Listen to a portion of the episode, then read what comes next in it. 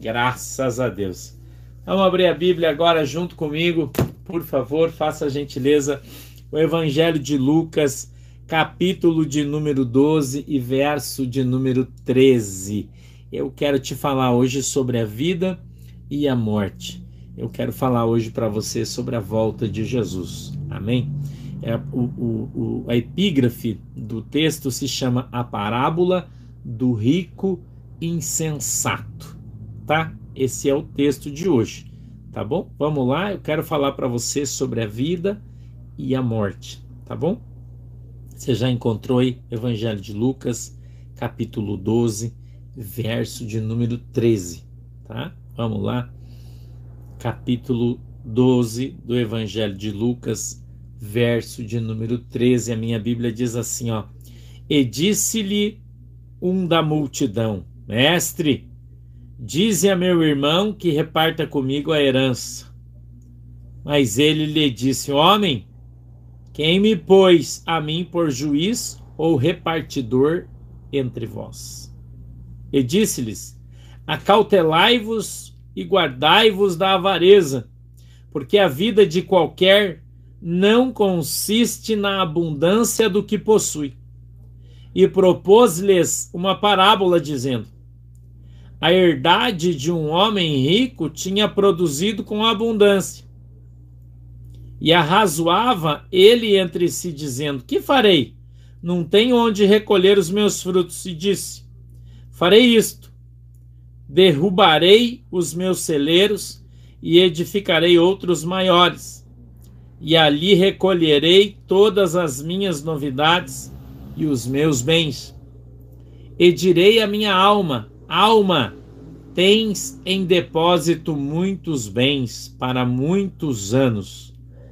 Descansa, come, bebe e folga.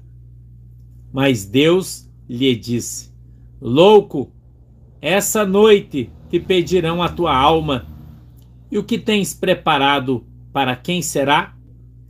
Assim é aquele que para si ajunta tesouros e não é rico para com Deus.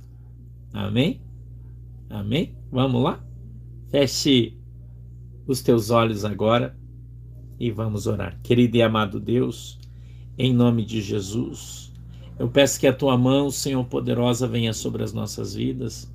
Que o Senhor nos abençoe em nome de Jesus Cristo, dando para nós o discernimento, o entendimento da tua palavra para que ela possa descer do céu revelada aos nossos corações, segundo é a vontade e o desejo do teu coração. Nos ensina, Senhor, para que tenhamos a nossa fé no Senhor Jesus aumentada. Amém e amém. Quanta gente que acha que já fez muito, que acha que já tem muito e agora não precisa fazer mais nada. Quanta gente que confia na força do seu próprio braço. A palavra de Deus diz que maldito é o homem que confia na força do seu próprio braço, bendito é aquele que confia no Senhor. O Senhor Jesus nos traz uma parábola sobre um agricultor que teve uma grande colheita, uma colheita gigantesca, tanto que ele ganhou que ele não tinha mais aonde pôr. Então ele arrazoou segundo seu coração, pensou com ele mesmo e disse: Olha, eu vou destruir todos os meus celeiros e vou construir outros muito maiores. E então eu direi à minha alma: alma, folga, porque temos muito para muitos anos e agora a gente não precisa mais fazer nada. E o Senhor então diz para ele: louco, e se te pedirem a tua alma hoje, o que terás para dar e o que tem para quem ficará? Veja que o Senhor Jesus Cristo faz aqui uma figura de linguagem, nos ensinando que os bens deste mundo não nos levarão ao outro. Os bens dessa terra, eles não servirão como entrada, como ticket, como bilhete para que a gente entre no reino de Deus. O Senhor faz aqui uma figura de, de linguagem para mim e para você, nos dizendo que as coisas que nós fazemos no mundo ficam no mundo. fica no mundo. As coisas que você trabalha e ganha através do teu trabalho, teu carro, dinheiro do teu banco, as fazendas, soja que você produz, o leite que o teu gado produz, a carne que o teu gado produz, isso não vai alterar a tua situação com Deus. Não vai. A Bíblia diz que não adianta nada eu e você termos muita riqueza aqui na terra se nós não temos nada no céu. Ninguém pensa em morrer. Todos só pensam em viver. Todo mundo pensa em viver e viver muito. Todo mundo pensa que vai morrer em ditosa velhice, com seus cabelos branquinhos, com sua carne fraquinha. Não é? Todo mundo pensa nisso.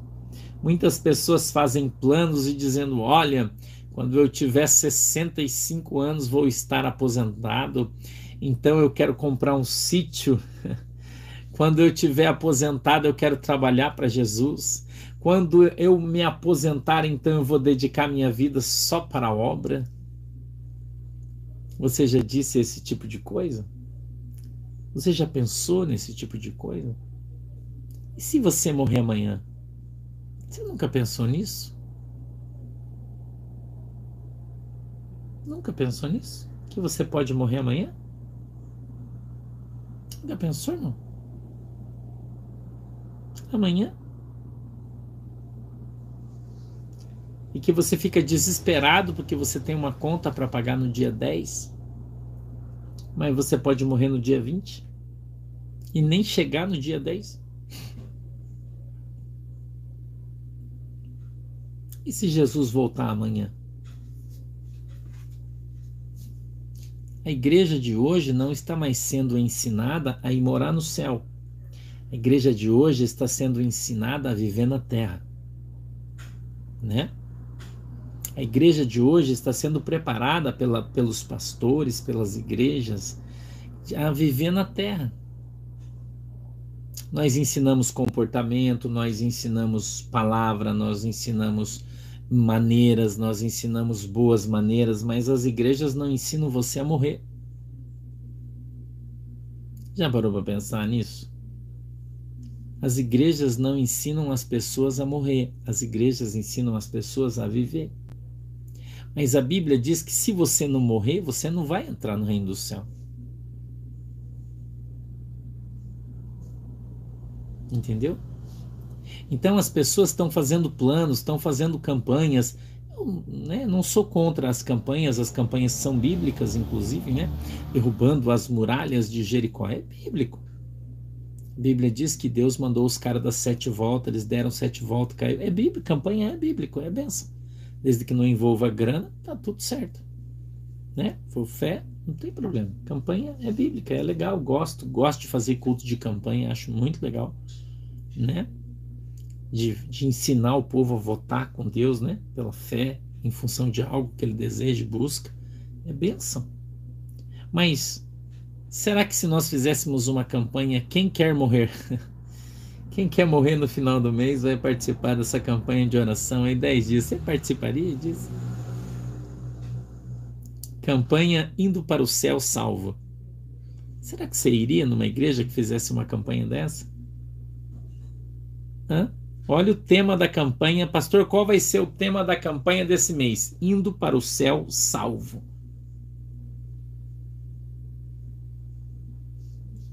Nossa, o pastor está fazendo uma campanha para o povo morrer.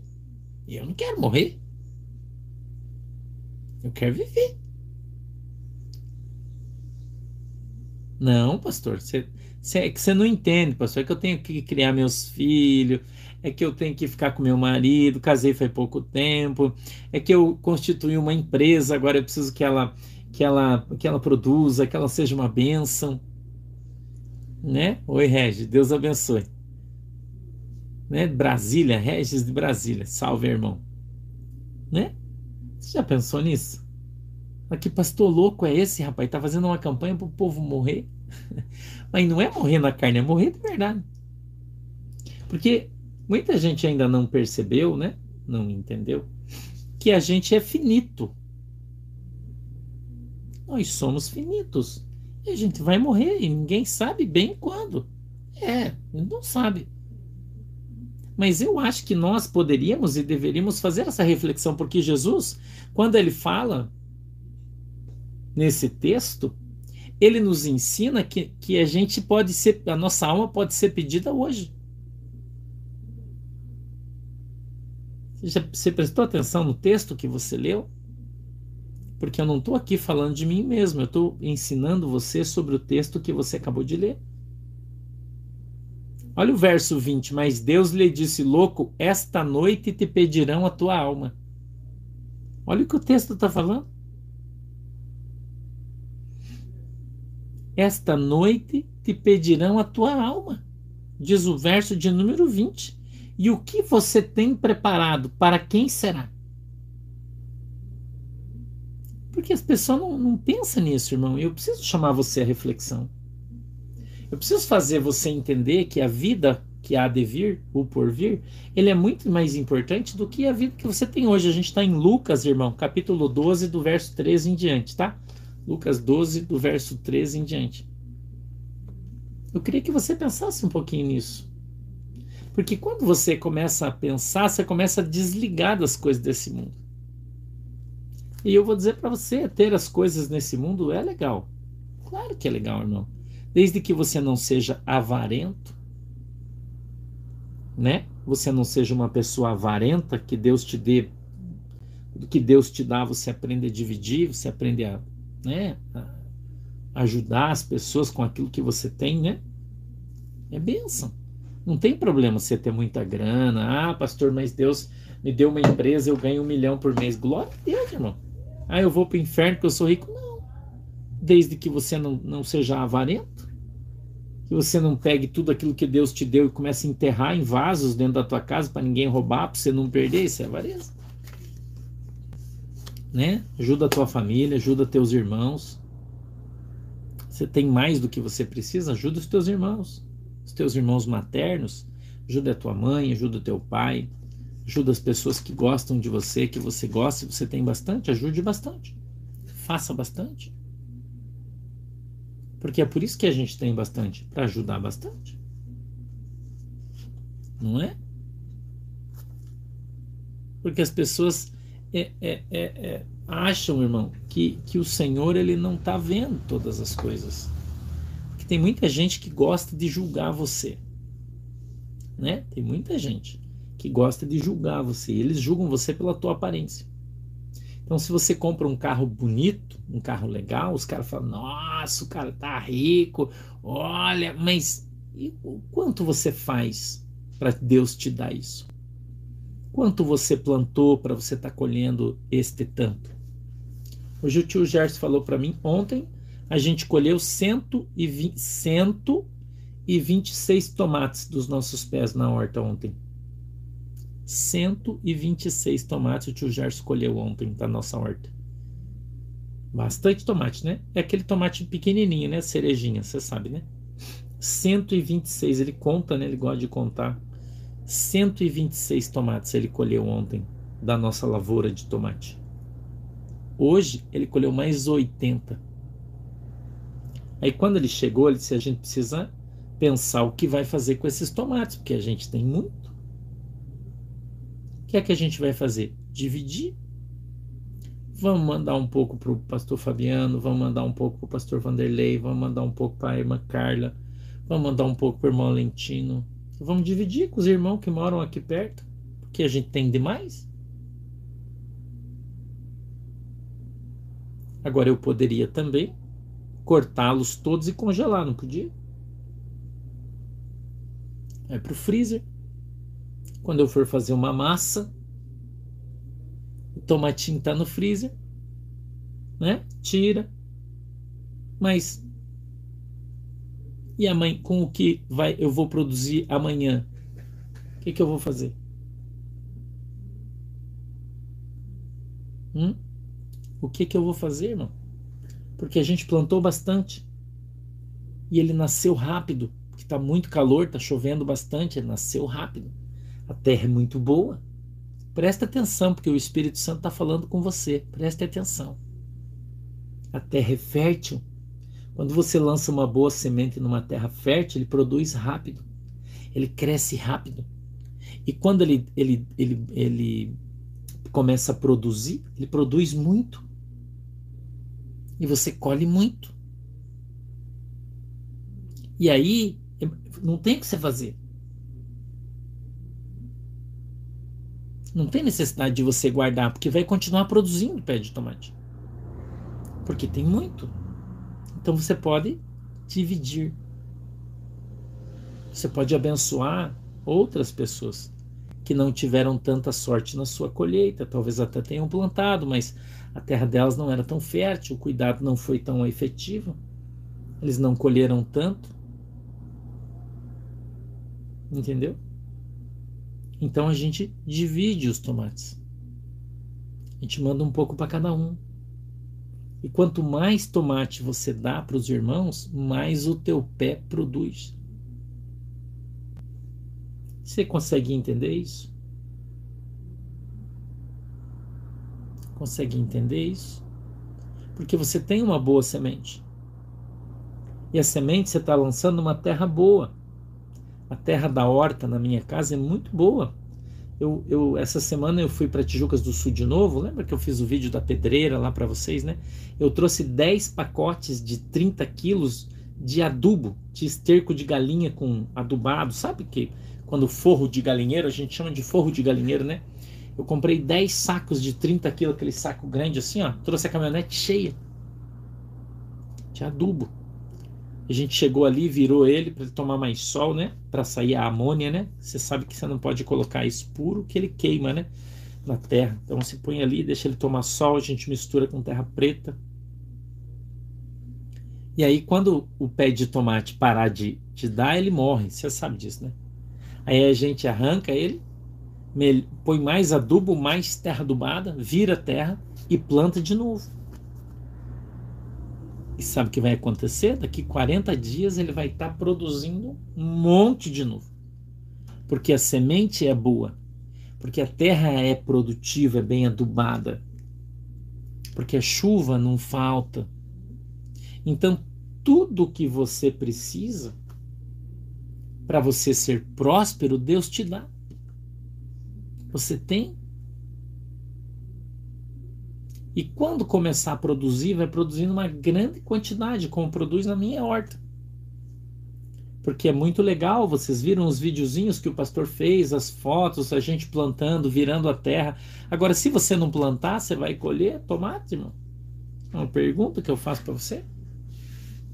Se você pegar toda a semente que você recebeu e guardar no teu celeiro,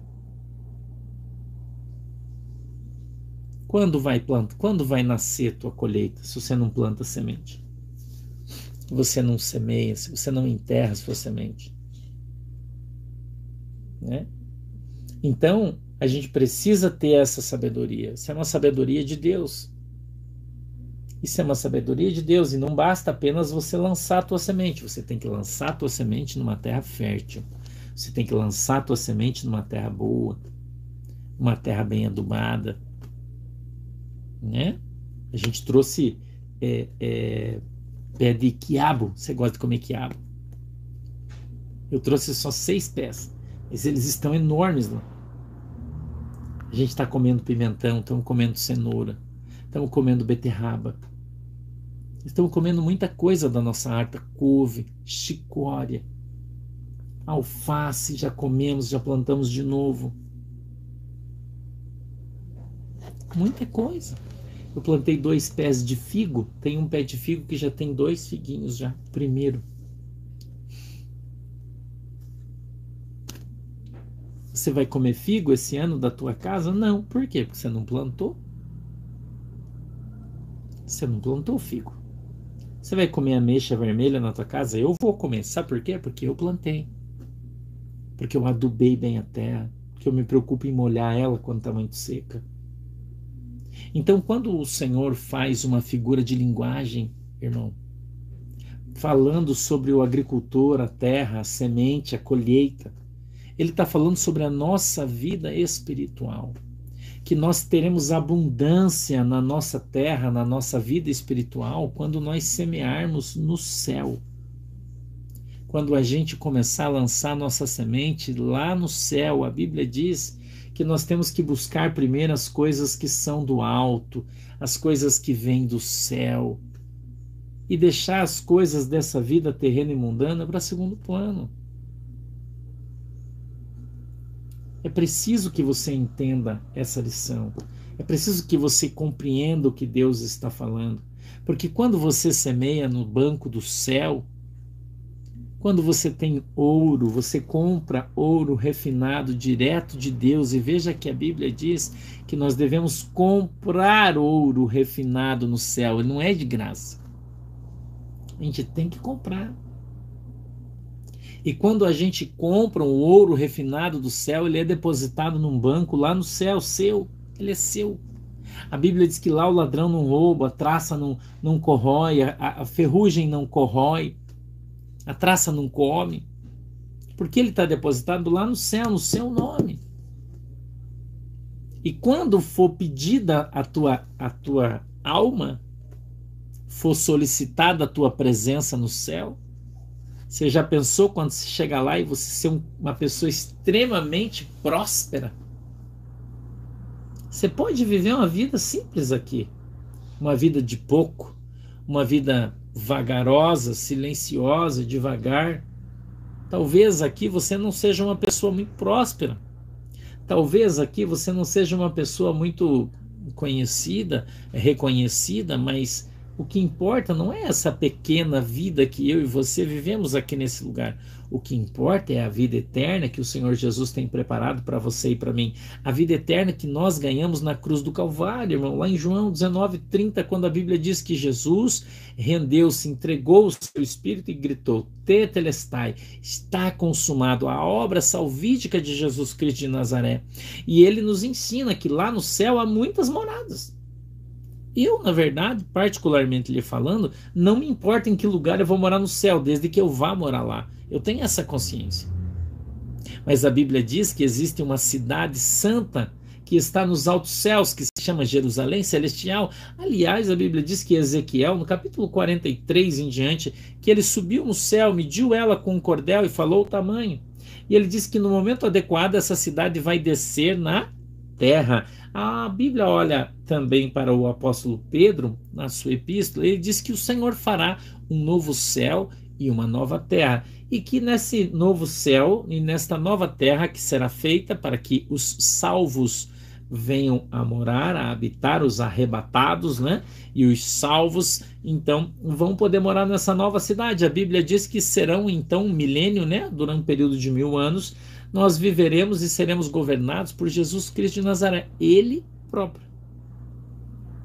Então, quando a gente vê uma cidade santa descendo do céu, nós vemos o, o, livro do profeta Isaías e vemos que todas as nossas armas serão transformadas em podadeiras e relhas. A Bíblia diz que no céu todos seremos agricultores.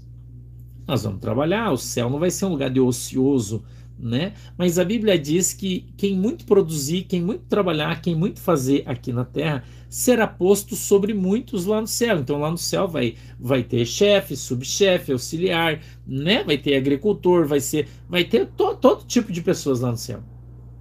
Salvos. E lá na praça central da cidade santa, Jesus vai morar no seu palácio. E lá no seu palácio, a Bíblia diz que lá no céu não vai ter mais a lua e não vai ter mais o sol, que nós seremos iluminados pela luz do Senhor Jesus. Hum? Que legal, né? Agora, para que você possa ir morar lá, você precisa aceitar o Senhor Jesus Cristo como Senhor e Salvador e batizar-se fazendo assim uma confirmação de fé, de arrependimento do seu pecado, recebendo então uma, uma nova opção, uma nova oportunidade. Uma nova oportunidade. Jesus veio para te dar vida e vida com abundância. A Bíblia diz que quem está em Cristo Jesus nova criatura é, as coisas velhas todas já se passarem, agora Jesus faz tudo novo, então nós vamos receber uma novidade de vida, nós vamos ser é, novas criaturas em Cristo, vamos viver no céu, vamos receber um corpo novo.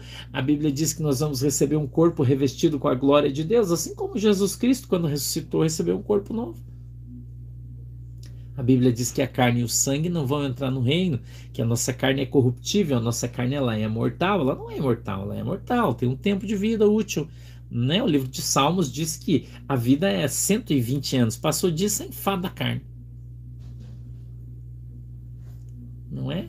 E quando chegar o nosso momento, quando chegar a nossa hora, quando nós desencarnarmos, né? E parece que o pastor está pregando aqui o kardecismo, mas não, é uma palavra verdadeira. Nós vamos desencarnar, nós vamos sair da nossa carne, né? E nós que somos compostos por alma, corpo e espírito, o corpo fica, e a nossa alma e o nosso espírito voltam então para o Senhor num arrebatamento. Isso é o arrebatamento.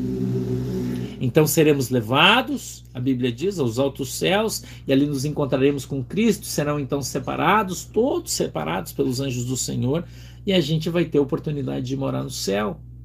Vamos ter oportunidade de ter uma vida eterna, para sempre com Cristo. Veja que coisa boa o Senhor tem separado, tem preparado para quem o ama, para quem o optou, o aceitou, o tem na sua vida como Senhor e Salvador.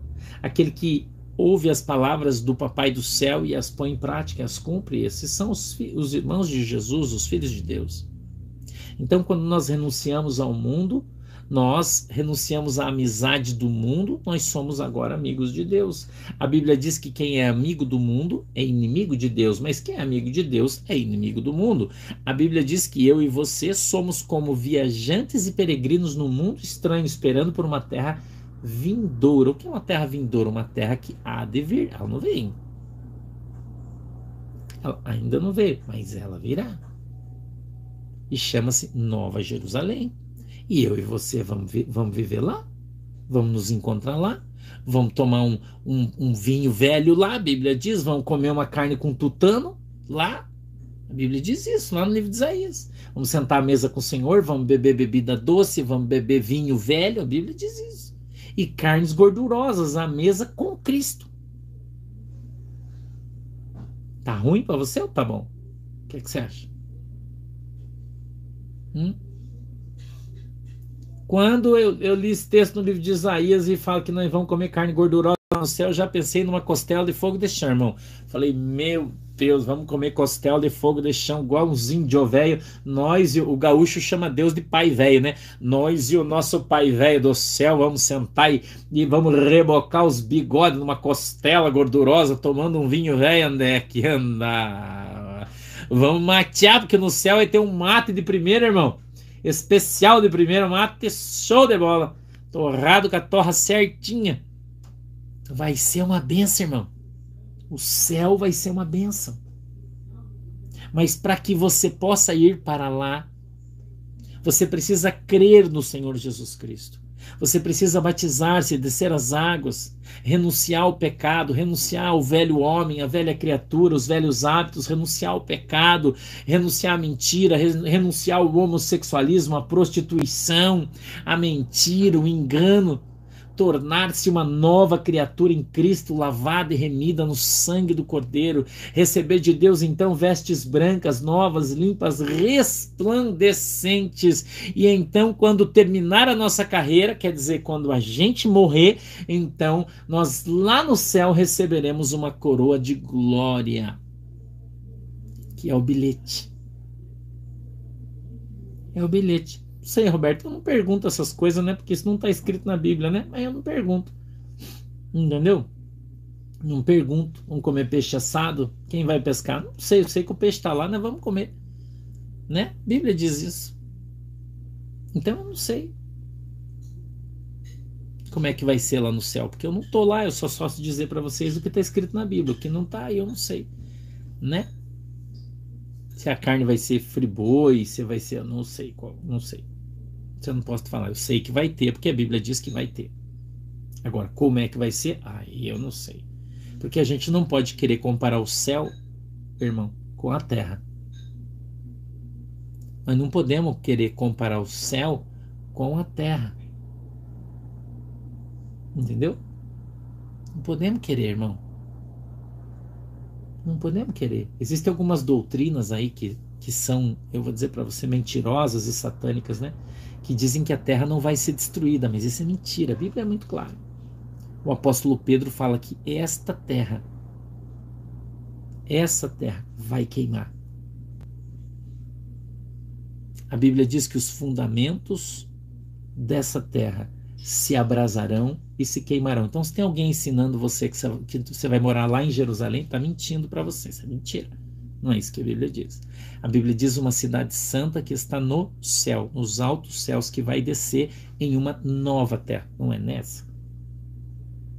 Então a gente precisa estar prontos você precisa estar pronto, você precisa estar preparado. A Bíblia diz que lá não vai ter mais choro, que lá não vai mais ter dor, que lá não vai, as lembranças do passado vão se acabar.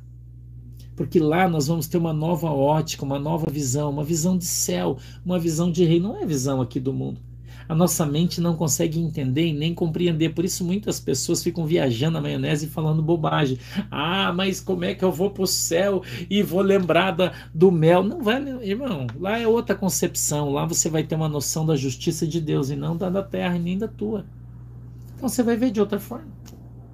Você não vai ter esse coração. Esse coração aí vai ficar aqui na terra. Entendeu? Se a Bíblia diz que nós seremos arrebatados e levados aos altos céus, como é que nós vamos morar aqui na terra, não, irmão?